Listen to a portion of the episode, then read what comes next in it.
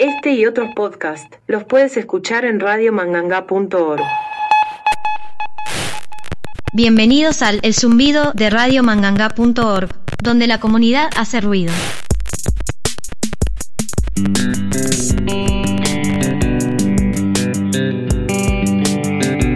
Bueno, estamos acá nuevamente en una entrevista de El Zumbido. Estamos con Eduardo Aguará. ¿Cómo andas, Eduardo? Bueno, un gustazo y una alegría enorme, por supuesto, estar desde otro lado, en otro rinconcito de Radio Manganga, ahí para la costa de Maldonado. Y, y el mundo, ¿no? Porque estás a dónde puedes estar escuchando esto en Kazajistán.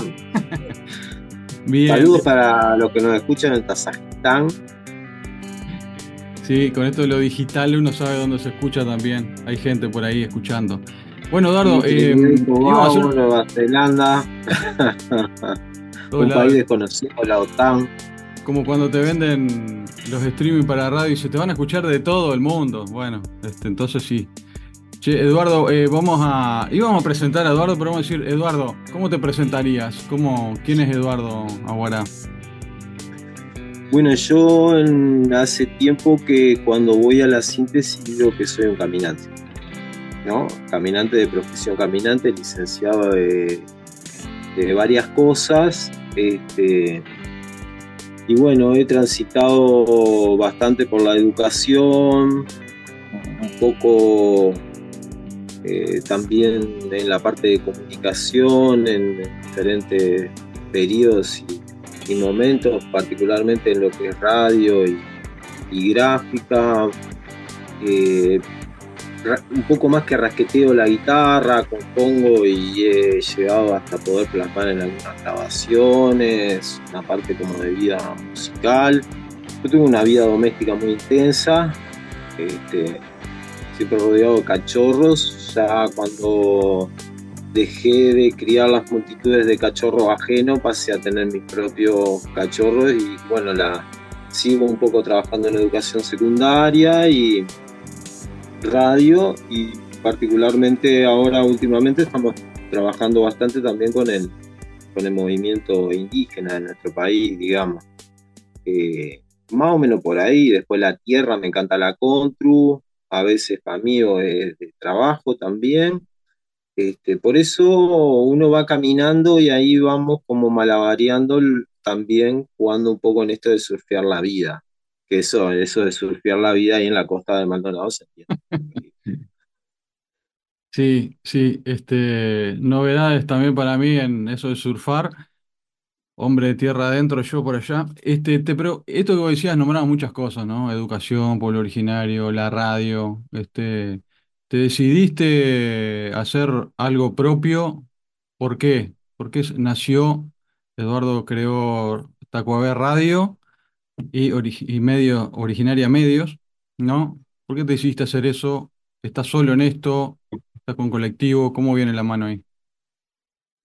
Bueno, en, principio hubo toda una parte de la conversa que tuvimos en la previa de la entrevista que no, este, que no está en esta grabación pero entonces tendríamos que volver a lo que habíamos conversado fuera de, entrevista, que es un poco que uno ya ha transitado un camino de comunicación, de comunicación particularmente eh, comunitaria, popular, colectiva, de gestión colectiva.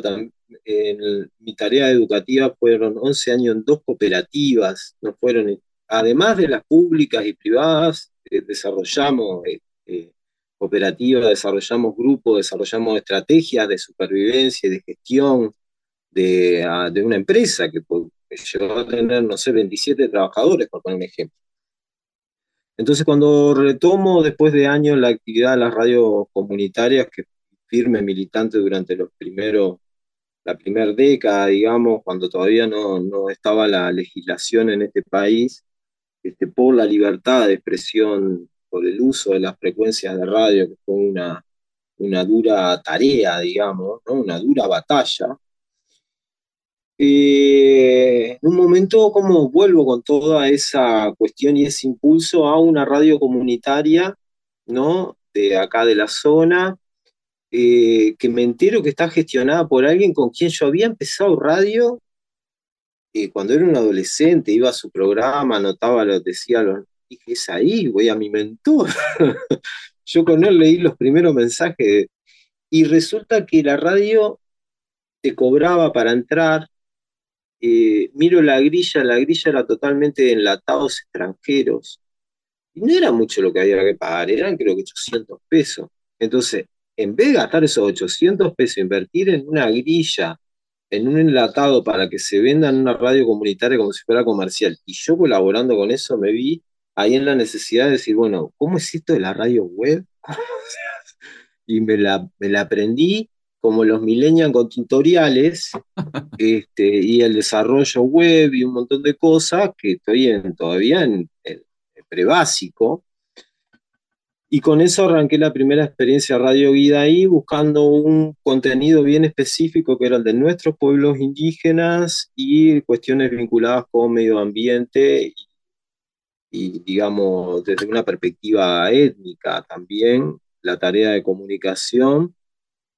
Eh, y eso fue mutando hasta que volví a una radio comunitaria donde me encuentro con lo mismo, toda todas las posibilidades que nunca habíamos tenido durante años de tener el permiso, la frecuencia, la antena, su altura, transmisor, buena calidad de emisión, la equipación, internet irrestricta, ¿no? Eh, pero algo vacío de comunidad. Es decir, una, una máquina que casi que funciona sola y sin posibilidad de, que se cambie y se potencie un medio de comunicación en un pueblo pequeño, ¿no?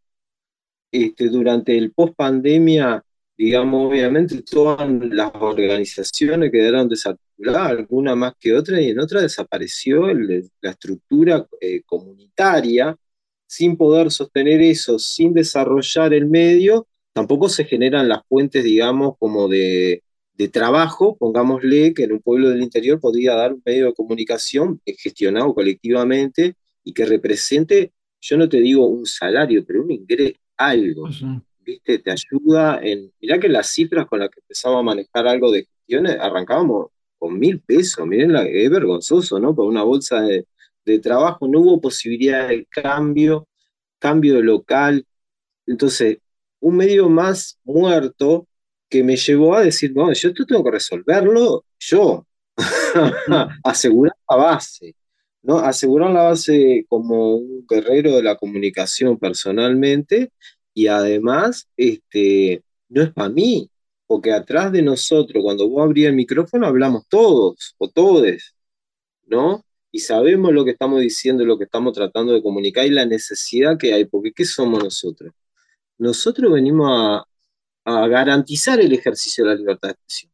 No somos la pluralidad, ¿no? No somos el, el, la comunicación objetiva que evalúa y sopesa, no, nosotros somos el pueblo, la gente comunicando desde lo que sabemos, lo que sentimos, lo que pensamos, desde una este, también posición política, étnica, de reconocimiento de nuestras ancestrías indígenas en un país que además se ha jactado de decir que nosotros no existíamos porque Uruguay no tenía descendencia indígena.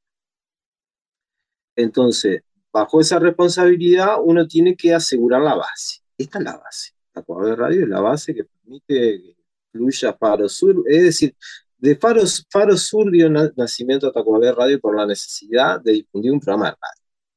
Lo más fácil era resolverlo ya mismo. Y pasamos por múltiples experiencias, ¿no? En esto de la página web, de, de la de donde contratamos el streaming de la radio, llegué a pagar eh, servicios que nunca me dieron, ¿no? Eran máquinas que ejecutaban, o en algún momento estuvimos alojados en un hosting de iglesias evangélicas ecuatorianas que era recontra, re barato. Pero claro, el día que se dieron, yo creo que nos bajaron, el día que vieron los contenidos que tenía, dijeron, esto no, esto por dos dólares, no. Entonces en ese derrotero, bueno, llegamos a algo más o menos estable, que funciona, el programa se aterriza además en otras radios del interior, los fragmentos se hacen circular por múltiples medios de WhatsApp, Facebook, yo qué sé. No hacemos TikTok, no hago Instagram, pues no me da la vida, y esto es una tarea, es una es lo que puedo, con lo que puedo colaborar. El sindicato, yo qué sé, yo, el trabajador de educación, FENAPE me descuenta, ni me pregunta, no sé para qué usa. pero mi aporte, digamos, más allá de lo que me descuenta el sindicato, es lo que puedo hacer es esto. Esto no es una tarea rentada, ¿no? No viene de fondos de proyectos, no viene de plata del Estado y no utiliza publicidad. Entonces hay toda una cuestión. Este, este año, a fuerza de ser honesto, recibimos colaboración económica de dos grupos indígenas. Eh, monto, eh, 500 pesos, tengo que decirlo, porque es realmente el costo total operativo de funcionamiento, salvando Wi-Fi para mantener radio, páginas y todo lo demás, son 8 mil pesos.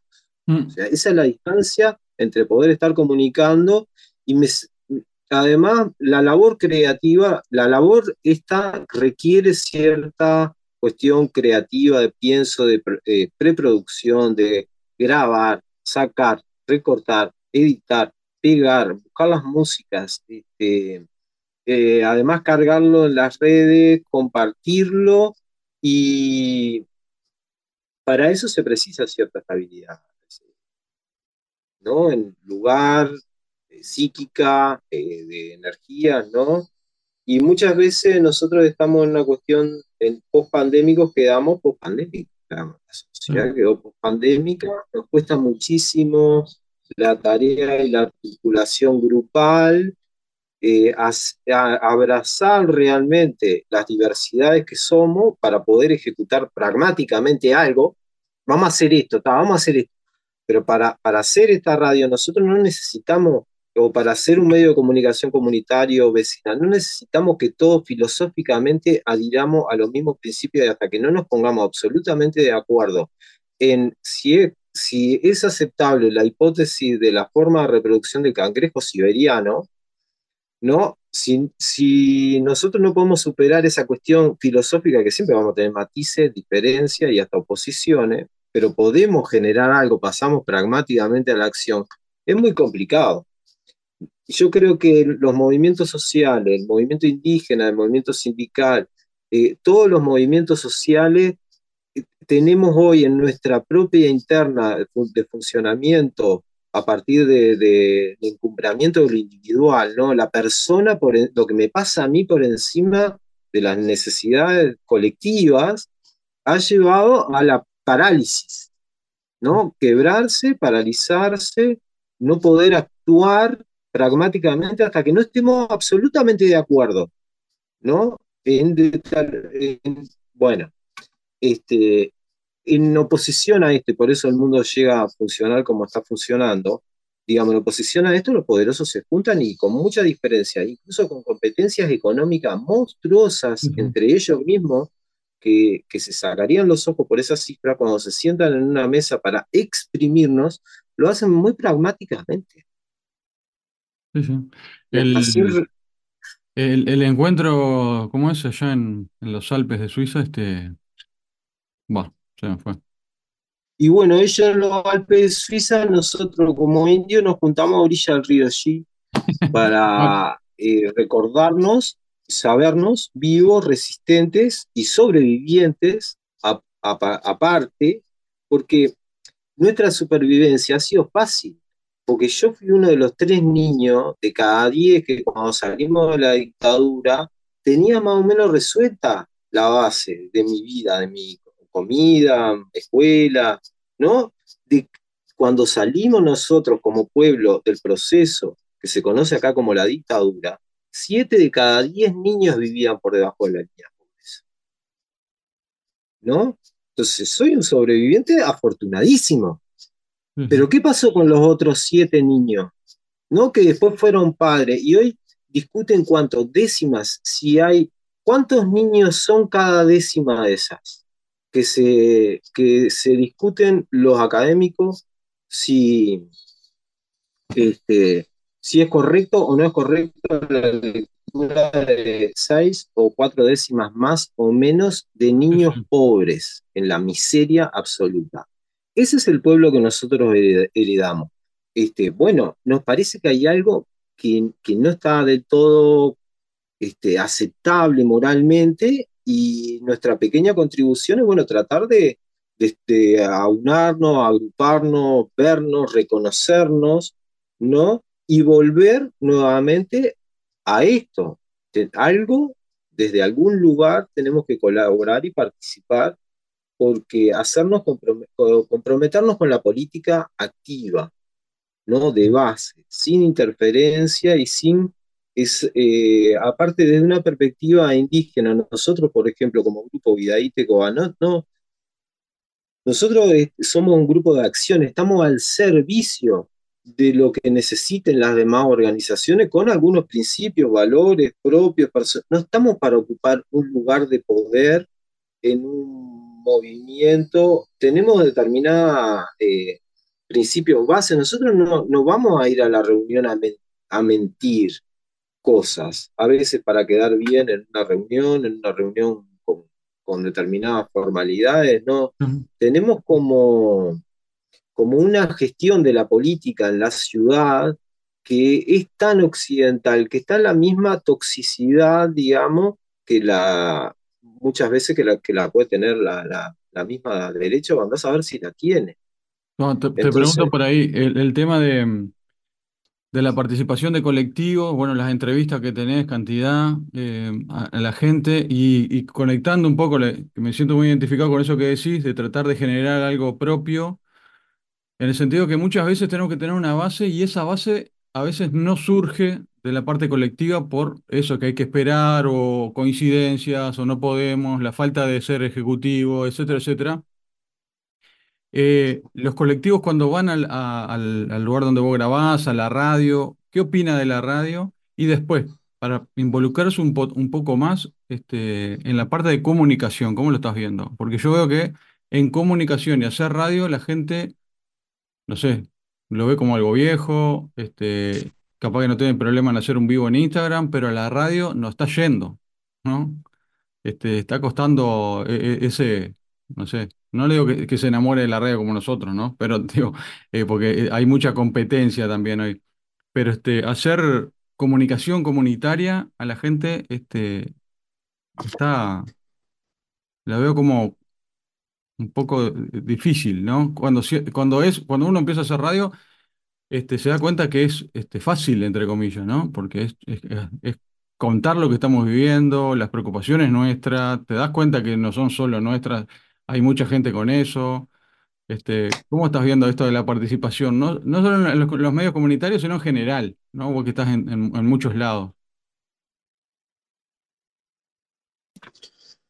Eh, con relación a la comunicación en general, como yo lo que entiendo es que, que por supuesto tenemos múltiple, multiplicidad de formatos como para poder compartir mensajes hoy día. Nosotros estamos inmersos en un proceso que, digamos, de YouTube a esta parte, es una revolución parecida a, la, a lo que debe haber sucedido cuando se empezaron a, multiplicar las, las imprentas.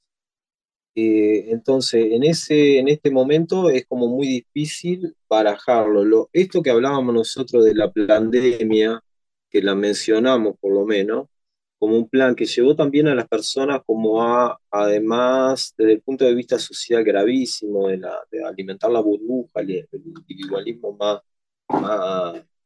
más, personal, interior, eh, generar esa unicidad, digamos, de yo en mi burbuja protector, eh, en la cual me estoy este, protegiendo, lo llevó a estar tras las pantallas, buscando múltiples vías de ese, ese aspecto en múltiples eh, situaciones ha sido ha cambiado radicalmente a nivel social, ¿no?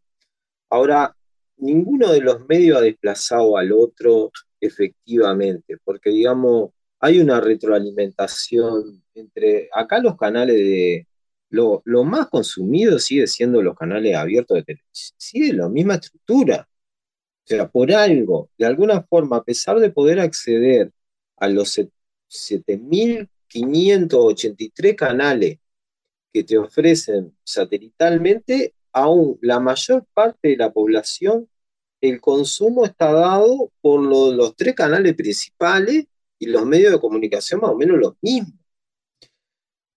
Tenemos la posibilidad de acceder a un portal inmesurable de información, pero también ahí estamos presos de la capacidad de procesar esa, esa información, de jerarquizar, de encontrar lo que es verdadero, lo que es falso, y por eso en la síntesis, digamos, de lo que llega al pueblo, que a veces entiende un volante, el fake news se ha convertido en una realidad que, digamos, se convierte en una verdad.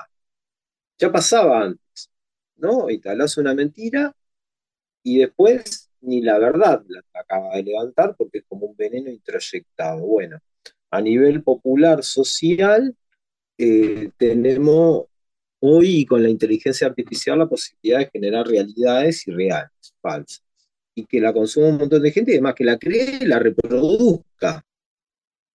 Y eso llega hasta ser una cuestión competitiva política para el sostenimiento del poder. Entonces tenemos toda la gama posible, digamos, de la estructura de comunicación en la cual además las personas están interviniendo también mediáticamente, da recortes, compartiendo, ta. Yo creo que hay una necesidad inevitable del hombre de compartir, comunicarse, intercambiar, que eso no va a cambiar, lo que cambian son las formas. La radio sigue ocupando un sitial ahí de privilegio, porque de repente, mira que no todos tenemos, yo esto lo medito, ¿no? no todos tenemos acceso a Wi-Fi restricto, o estamos acostumbrados a escuchar radio web. Yo tengo la posibilidad, y vos quizás por nuestra capacidad o por eh, melomanía con la música, o por lo que sea, de repente de llevar un, un proceso de investigación, investigo esta banda, busco todo esto, me hago mi propio canal, ¿no? Pero nosotros tenemos la mayor porcentaje de nuestras poblaciones son consumidores pasivos de, en gran medida y con mucho respeto, basura mediática, mentiras y manipulación. Es, es, nuestra población está succionada mayoritariamente su capacidad de raciocinio, de entender la realidad, de percibir el mundo por una maquinaria este, que es arrolladora.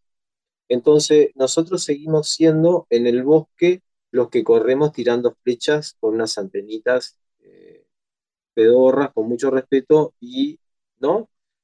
a mí una de las cosas que me impactó muchísimo cuando yo era adolescente y empezamos con esto de las radios comunitarias era cómo nosotros, que vivíamos en un barrio tan humilde, que teníamos una radio que tenía un watt de potencia, un watt de potencia, con el que cubríamos por la, porque no había la saturación de ondas que con las entregas posteriores de frecuencia cubríamos un radio que hoy sería impensable, llegábamos desde Barros Blancos hasta Punta de Rieles, Pando. Claro, la gente escuchaba esas señales como si fuera, no sé, como estoy agarrando una radio de otro, de otro, de, Universo, otro país, parecía. Escuchar a veces era un acto militante, un acto militante, porque tenía que sintonizarlo, ¿no? Y encontrarlo a veces. Bueno, ¿cómo nosotros éramos tan molestos para el poder con un watt, cuando, por ejemplo, el sol transmitía con 150.000 watts?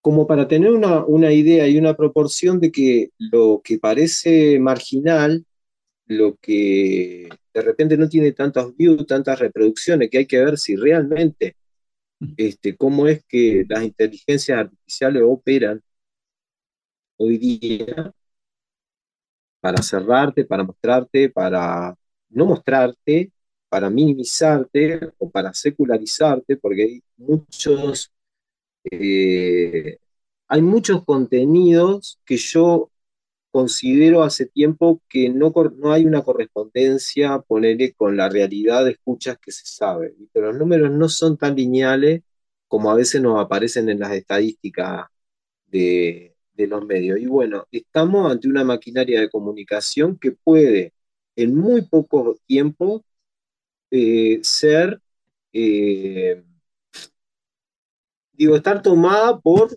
eh, máquinas que producen el contenido.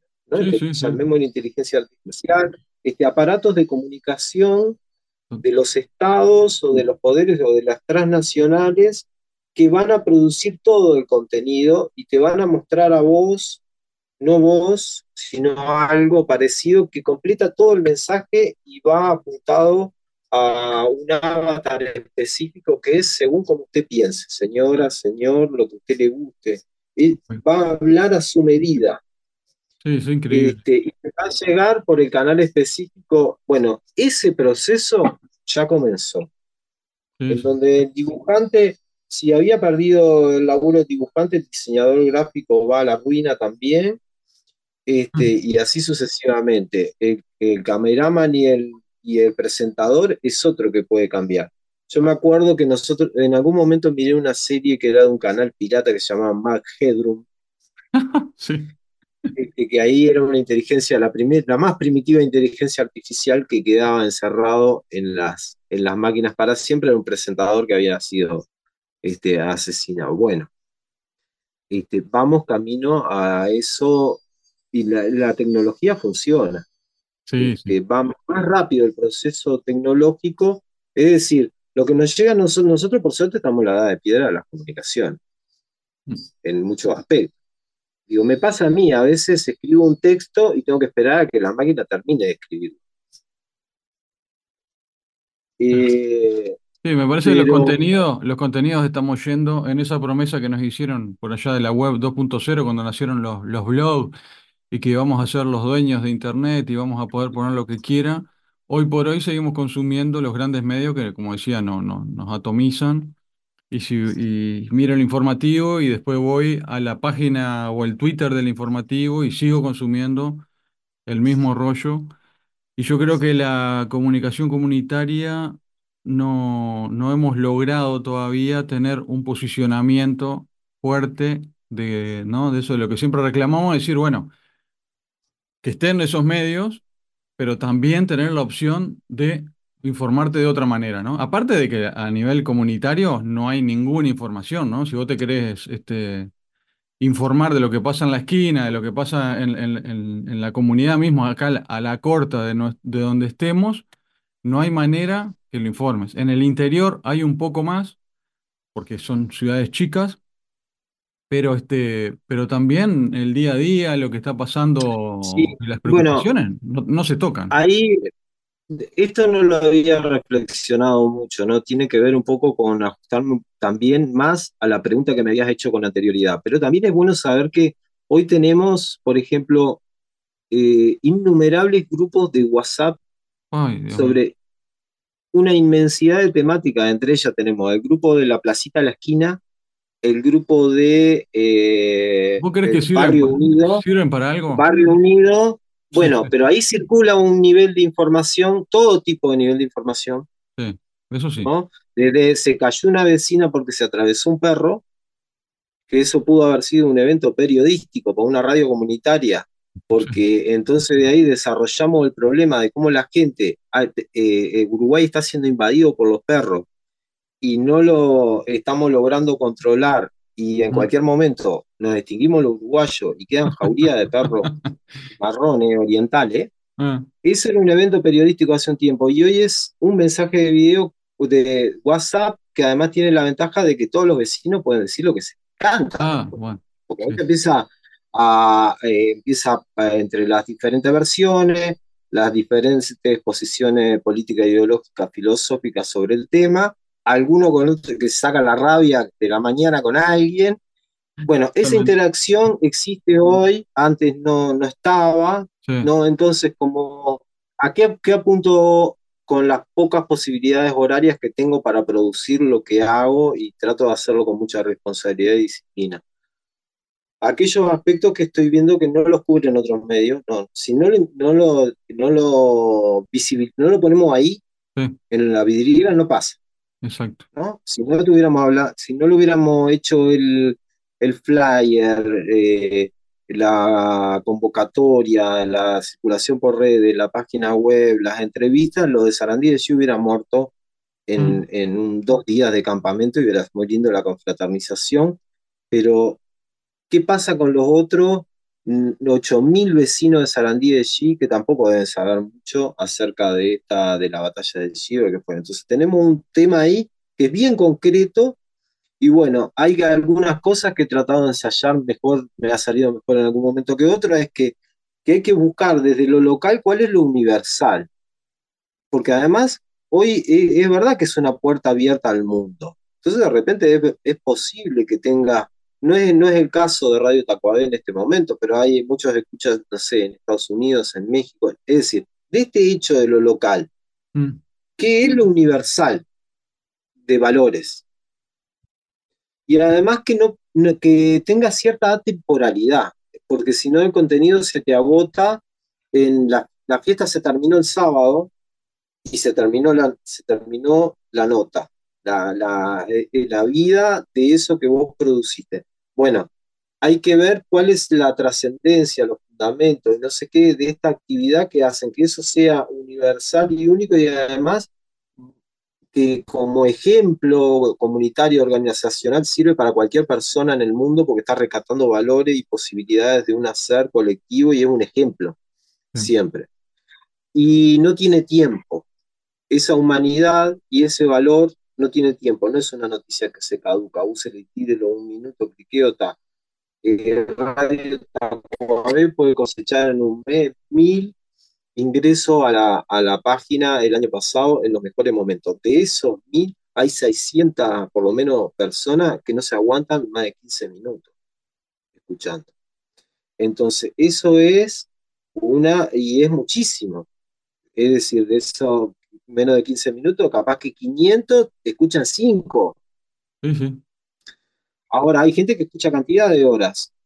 Muchas de estos contenidos son específicos y llegan a personas específicas que además son reproductores de que se están eh, interiorizando sobre esta temática. Van a comunicar desde lo que han recibido y han reconstruido. no estamos para convencer a nadie, es un intercambio, estamos aportando una.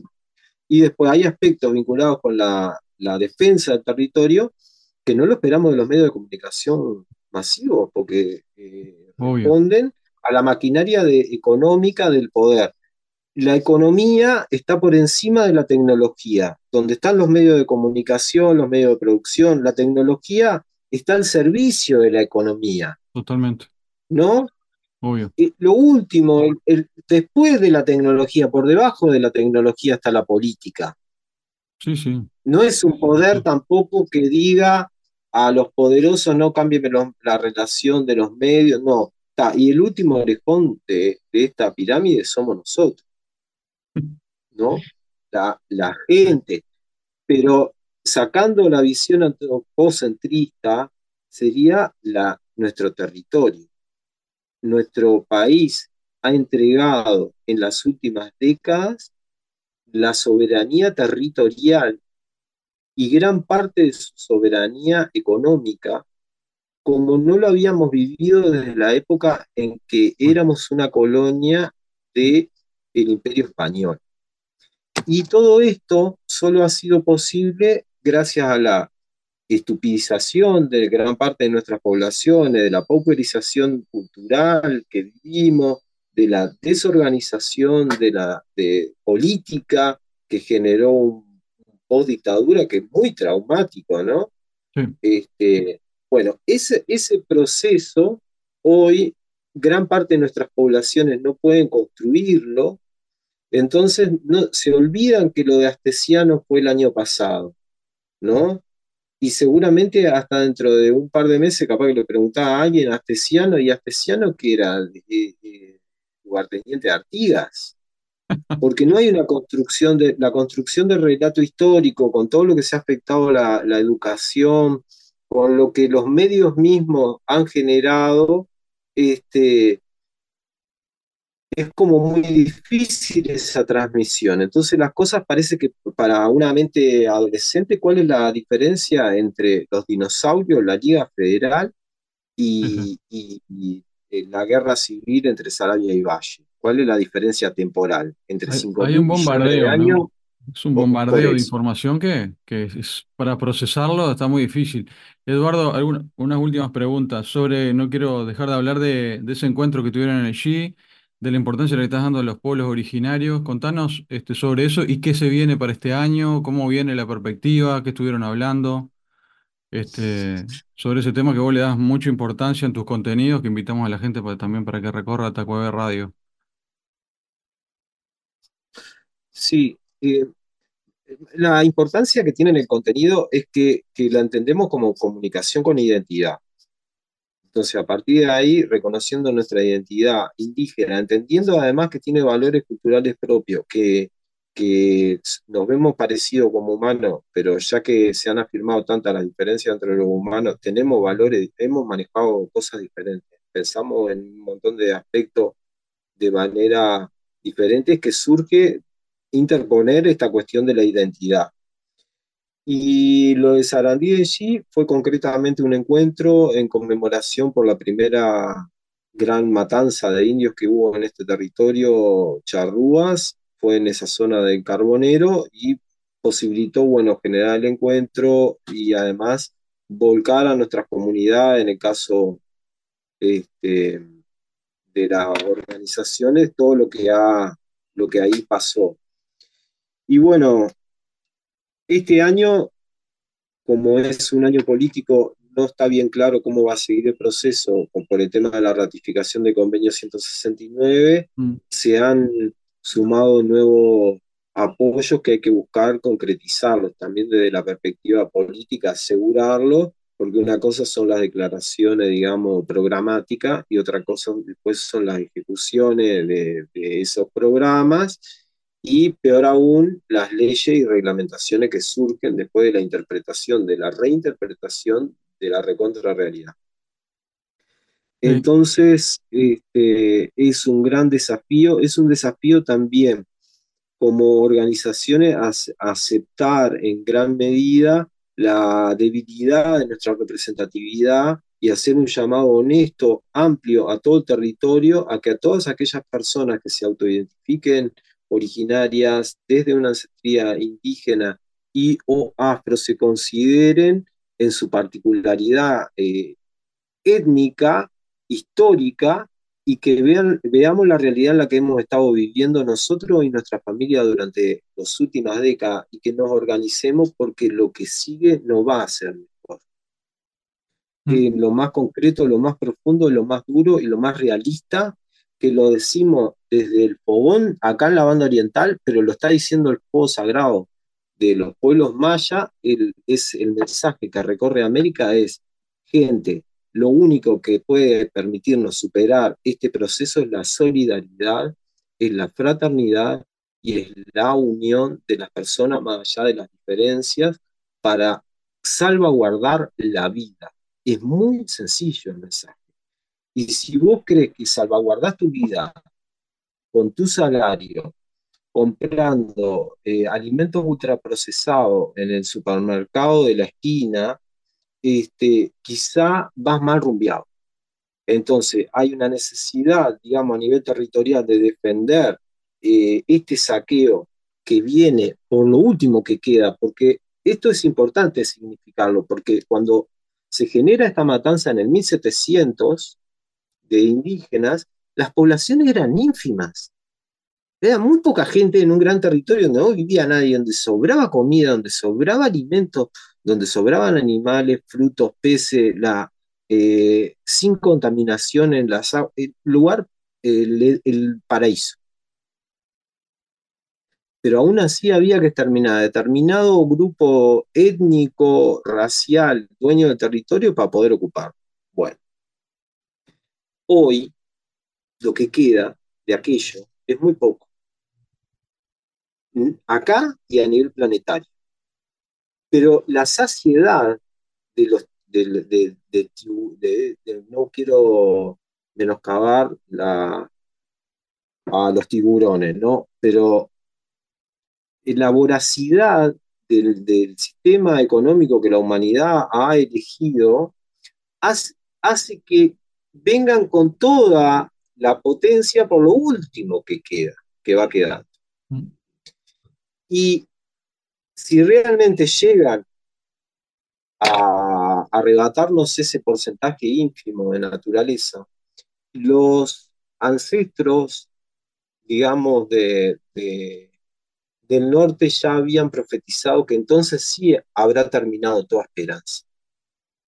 El día que como humanos, como, como comunidades humanas, perdamos los últimos reductos naturales, ese día habremos perdido la esperanza. Entonces, cada rincón, cada, cada metro cuadrado que conserve nuestra naturaleza es un alimento de la esperanza. Y esa es una tarea y esa hay, eh, eh, implica valores, implica creencia, implica saberes ancestrales de nuestros pueblos que son los que ponemos, tenemos que poner en juego hoy en oposición a este modelo. ¿No? Más allá del partido político, de los poderes, de la economía, de lo que es correcto decir o no es correcto decir, de si sos un eh, terraplanista o apocalíptico o lo que fuere, diría el actual presidente de Argentina, la evidencia empírica dice que el planeta, a nivel planetario estamos en el horno y como humanidad estamos con un montón de loquitos midiendo el botón de la autodestrucción para no equivocarse de no haber sido el primero en haberlo mm. apretado. Entonces, esa es la, eh, mirá la, abrir la ventana, no, no, no, no la abra mucho vecina, pero abrir un segundo la ventana al mundo y mirar la situación en la que estamos como humanidad, de valores, de esta es eh, apocalíptico. Totalmente, totalmente. ¿no? Y ahora viene este año que. Este año, es la ciencia ficción de los 80 que nos falta nada más que los ovnis efectivamente filmados ¿no? y haciendo nota en la televisión. Es lo único que nos está faltando, un par de extraterrestres este, paseando de canal en canal y todos nosotros por cadena mundial. completaría con cadena mundial un virus extraterrestre que nos convierta en no sé qué, y ahí sí, eh, nos mandan en una lanza espacial a vagar por el espacio hasta que se nos termine el oxígeno. Totalmente. No hay gente en este planeta que hacer esto no tendría ningún problema. Repetime eso que, repetime que se cortó. Desarrollamos la tecnología, ponemos todo el dinero que sea necesario para, por favor, mandame al espacio exterior 6 mil millones de humanos. Ah. Entonces, esa es la realidad que nosotros vivimos, ¿no? Somos sobrevivientes. Como sobrevivientes, este, tenemos que asegurar la pervivencia, no solo de lo humano, porque además lo humano solo por sí solo, sin árbol, y sin animales, este, incluso una mosca que te perturbe, no sé en qué realidad viviría. Mm. Para mí el mensaje es más simple que todo esto que, muchas veces se llena de, metáforas y de cosas, pero este, que no explica. Hoy la lucha es por la vida. Defender la vida allí, en aquel rincón donde esté, sin, siempre que lo que, lo que venga por ella esté vinculado con el, con el negocio, con la economía de mercado, con el negocio inmobiliario, con las multinacionales del agro, con este, las forestales, con... ¿Está? Todo, Pero mira, vamos a cerrar con esto nomás, porque capaz que suena, claro, suena terrible, pero no hay que olvidarse que hace un par de meses atrás Montevideo y el área metropolitana pasó a ser la primer capital del mundo en que su población quedó sin acceso al agua potable. La primera.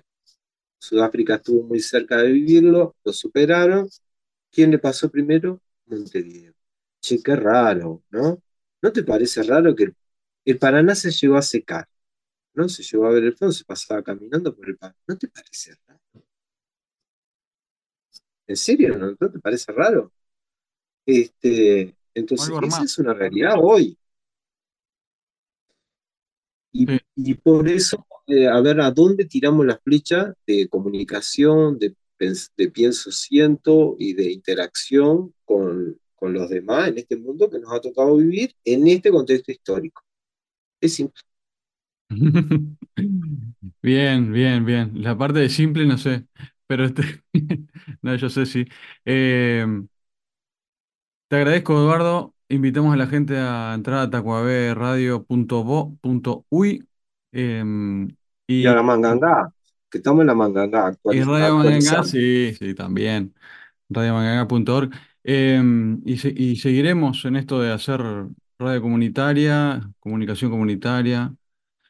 A mí me, siempre me sigue sorprendiendo de, de que, bueno, yo también me creo un poco en los discursos a veces y, ese entorno que hay este, tan avasallador y, y empe- empezás a hablar con la gente y la gente tiene las preocupaciones que tenemos todos, este, quiere decir, quiere hablar, quiere juntarse, obviamente que no todos, pero este, no solo estamos para, para hacer comunicación y- y a ver si, si el intendente de turno pintó la calle, si arregló el semáforo, hay otra gente que está interesada en muchas otras cosas.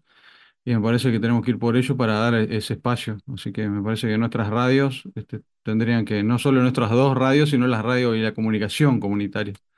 Así que este, te agradezco, sigamos adelante, sigamos con esta interacción. Hay más gente, este, me he juntado con otra gente que está haciendo comunicación más por, por internet, así que me parece que de- deberíamos de hacer alguna juntada por ahí. Te agradezco el, el- el tiempo, Eduardo. Buenas, un gustazo. Bueno, abrazo. Saludos a la escucha de Manganga. Esto fue el zumbido de radiomanganga.org, donde la comunidad hace ruido.